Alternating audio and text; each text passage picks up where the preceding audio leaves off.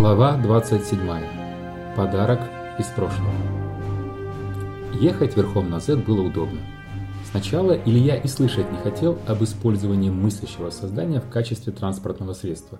Несмотря на все объяснения Ямы, что Z просто очень продвинутая модель дрона, Илья не собирался сидеть на спине того, кто знал о творчестве Шекспира и земной биологии больше, чем половина обитателей базы – но все изменилось в ту секунду, когда он, поддавшись увещеваниям хозяйки, взгромоздился на спину Z. Тот мгновенно изменил свою конфигурацию под сервокостюм так, что Илье показалось, что он сидит на пуховой перине. А еще оказалось, что Z самостоятельно выбирает дорогу и огибает препятствия. Поэтому у Ильи освободилась уйма времени, которую он почти всю потратил на размышления над вопросом, который не давал ему покоя. Что же он упустил? Илья раз за разом прокручивал разговор с Ямой и не находил в своих рассуждениях логических промахов. Так почему же у него было такое ощущение, что он сделал что-то неправильно? Яма разбудила его, когда за окном уже вовсю хозяйничал день.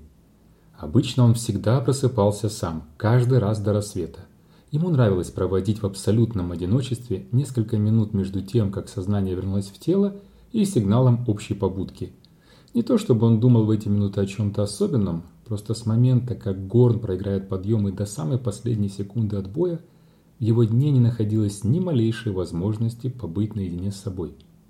Этот утренний ритуал стал частью его натуры. Тем более было странно проснуться утром не по команде своего сознания, а потому что тебя будет фразой «Доброе утро, Соня!» приятный женский голос.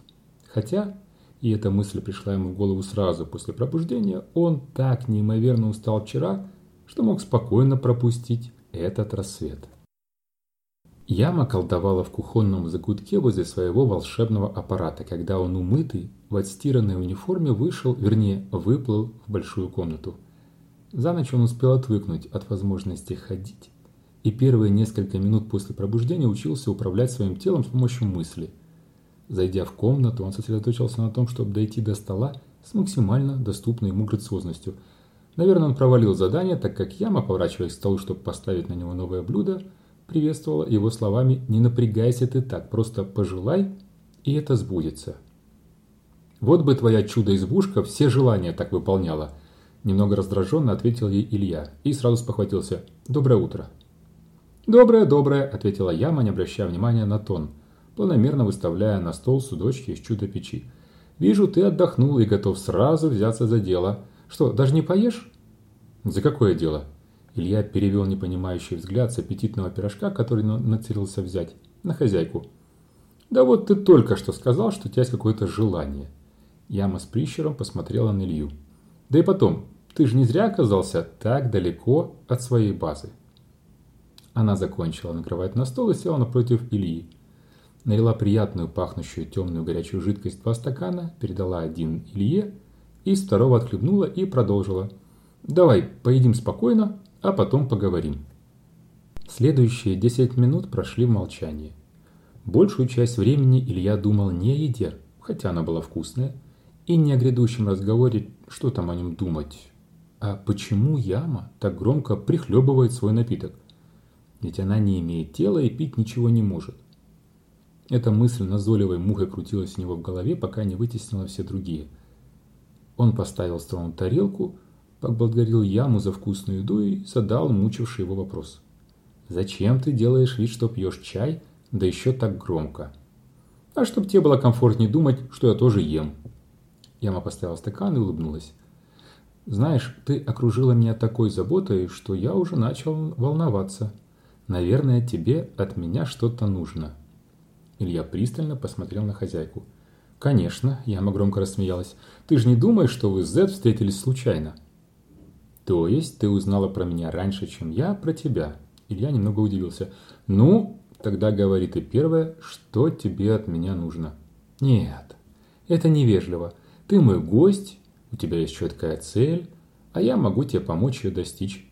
А моя просьба не конкретная, да и к тому же я не знаю, обращаюсь ли я по адресу, поэтому давай начнем с тебя». Илья покрутил в руках кружку, собираясь с мыслями. В общем, у меня очень простая задача. Мне нужно найти корабли. Яма опять рассмеялась, Илья насупился. Ну, и что здесь смешного? Я с самого начала знала, что ты это скажешь. Она все еще широко улыбалась. Тогда к чему этот цирк? Потому что мы вчера говорили о Еве. И мне показалось, что она тебе не безразлична. Яма глянула прямо в глаза Илье. Да, я волнуюсь за нее, как за товарища, не более. Он посмотрел на чашку. Ему совершенно не хотелось обсуждать свои эмоции с трехмерной моделью человека. Тем более ты сказала, что она в безопасности. В относительной. Я не хочу сейчас выяснять, относительно чего она в безопасности. Если есть хотя бы малейшая вероятность, что я увижу ее в будущем, тогда я спокоен. Илья постарался сказать это предложение как можно более твердым голосом. «Я поняла тебя.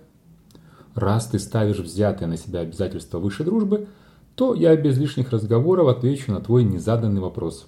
Да, я могу помочь найти тебе корабли». Илья поднял глаза и уставился на яму, не моргая. Ему потребовалось несколько долгих секунд, чтобы переварить только что услышанное. Она опять вывела его из равновесия, а он хотел продолжить разговор, как ни в чем не бывало. «Ты знаешь, где они?» Он все-таки не выдержал и выдал свое волнение поспешным вопросом. Ну, Яме, видимо, стало скучно, она перешла на короткие и простые ответы. Я думаю, да. А скажешь мне, где они находятся? Да. У меня еще много вопросов. Илья волновался и уже не скрывал этого. Но перед тем, как я их задам, мне хочется узнать, почему ты мне помогаешь и что хочешь взамен. Помогаю, потому что у меня нет других вариантов, пока только ты мне можешь помочь. А взамен я хочу, чтобы ты пошел туда не знаю куда и принес мне то, не знаю что. Илья опять уставился на яму. Только теперь удивленно. Что значит «куда не знаю куда» и «что не знаю что»?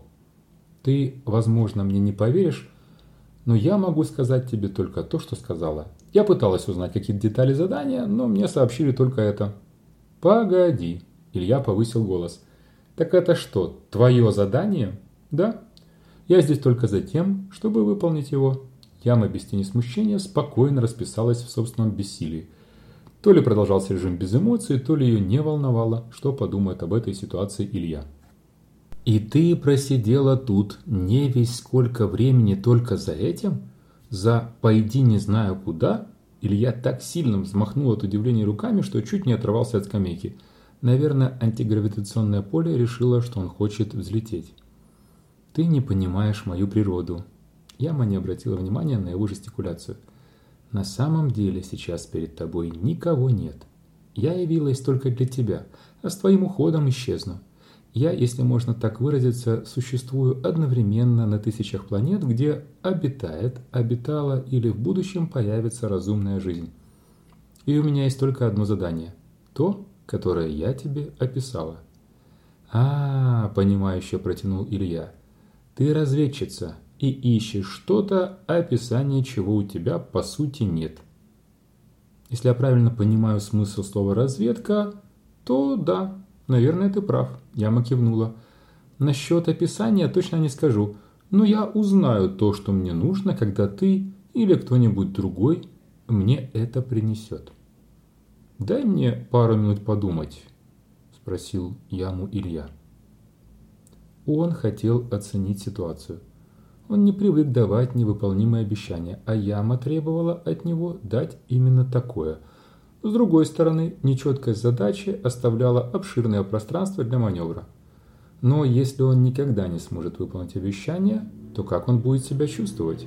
А если найдет то, что яме нужно, но не узнает и не принесет, то что, потом возвращаться назад и нести эту штуку ей?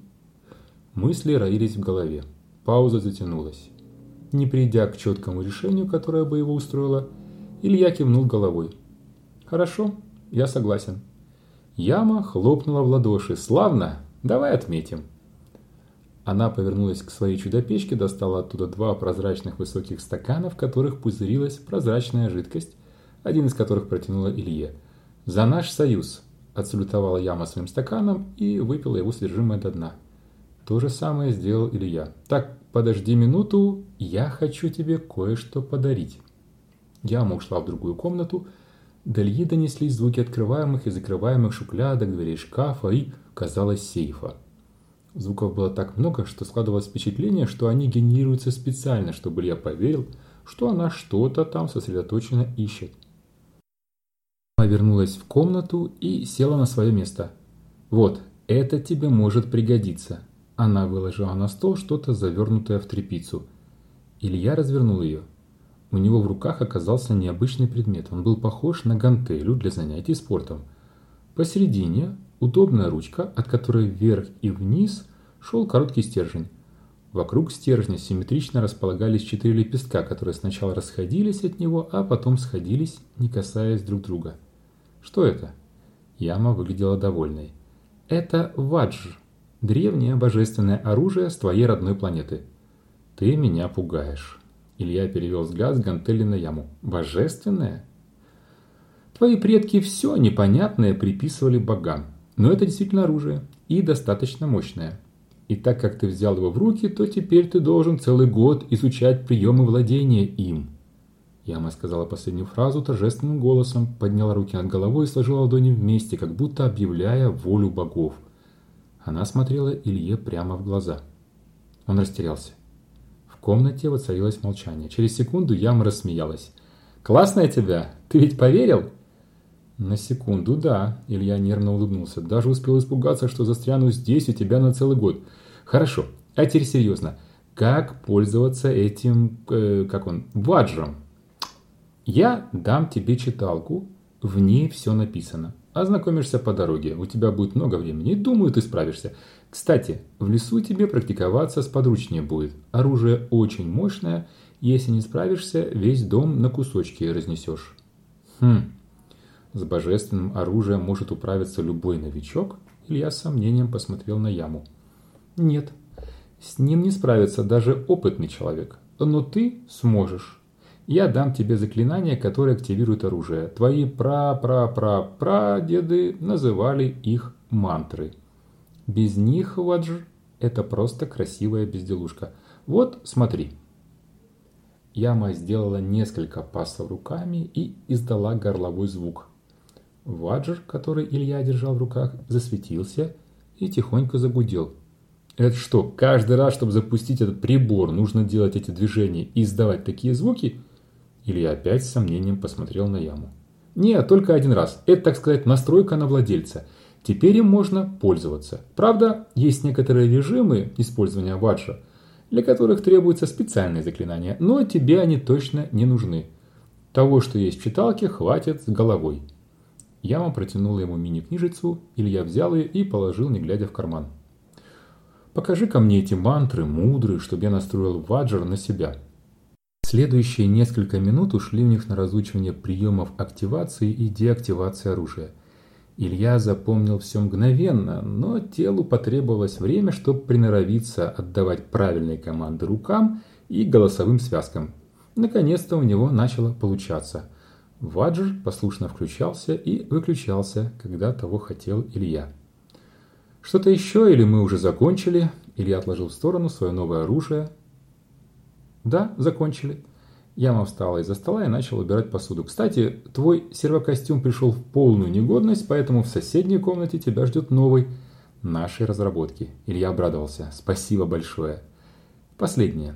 Яма потянулась, как будто завершила тяжелую работу. «Сейчас я передам в твое управление Зета». «А он мне зачем?» – удивился Илья. «Как это зачем?» – в свою очередь удивилась Яма. «А добираться до места как ты будешь? Твой новый костюм, конечно, значительно лучше старого. Но ты же не собираешься пешком по лесу ходить?» «А-а-а!» – протянул Илья. Он уже привык к местной антигравитационной подушке и забыл, что за стенами избушки его ждет утомительное путешествие. Ну и потом, продолжила Яма, тебе нужен помощник, а Z – помощник на все руки. Он тебе пригодится. И вот Илья ехал на этом самом помощнике, у которого не было ни одной руки, постоянно возвращаясь к утреннему разговору и своему обещанию. В конце концов, ему это надоело, и он сказал себе, что сделал все правильно. Потому что если бы отказался, то вряд ли Яма помогла бы ему в поиске кораблей. Илья быстро заскучал, ведь теперь ему не нужно было управлять дроном и совершать гимнастические упражнения по уклонению от веток. Он очень хотел поговорить с Зетом, чтобы узнать хоть что-то о том месте, куда они едут, но ему было как-то неловко задавать вопросы тому, кто тебя вез. Помаявшись примерно час, Илья решился. Зет, скажи, тебе удобно со мной общаться, пока ты меня везешь? Да, спрашивай.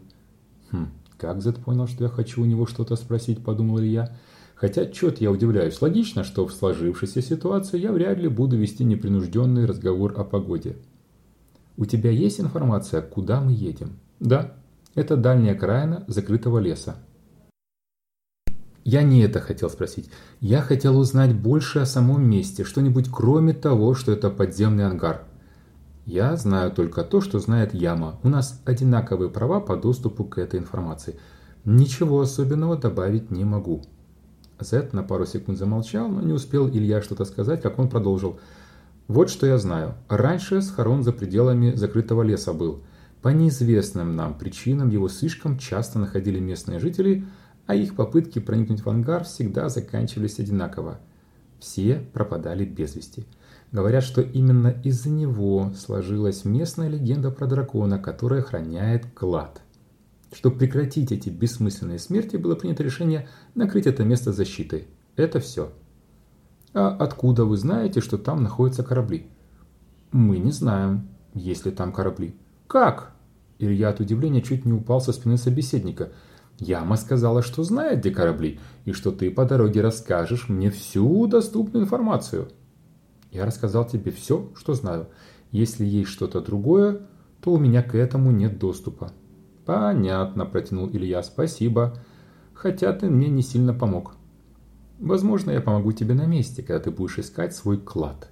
Возможно, согласился со своим новым помощником Илья. Правда, я не имею ни малейшего понятия, в чем именно ты мне пригодишься. Честно говоря, я надеюсь, что моя помощь тебе не понадобится, но мы скоро об этом узнаем. Через пять минут мы будем на месте. Илья привстал на стременах и посмотрел вперед. Деревья понемногу редели. За ними виднелся большой курган, покрытый плотной травой, мелкой порослью и чахлыми деревцами. Под курганом в гигантском ангаре были спрятаны корабли – а возможно, что там ничего нет, кроме вековой пыли. Вернется ли он победителем, который сможет спасти Землю от нашествия биодов, или тем, кто не выполнил свое обещание, ему предстояло узнать в ближайшие минуты.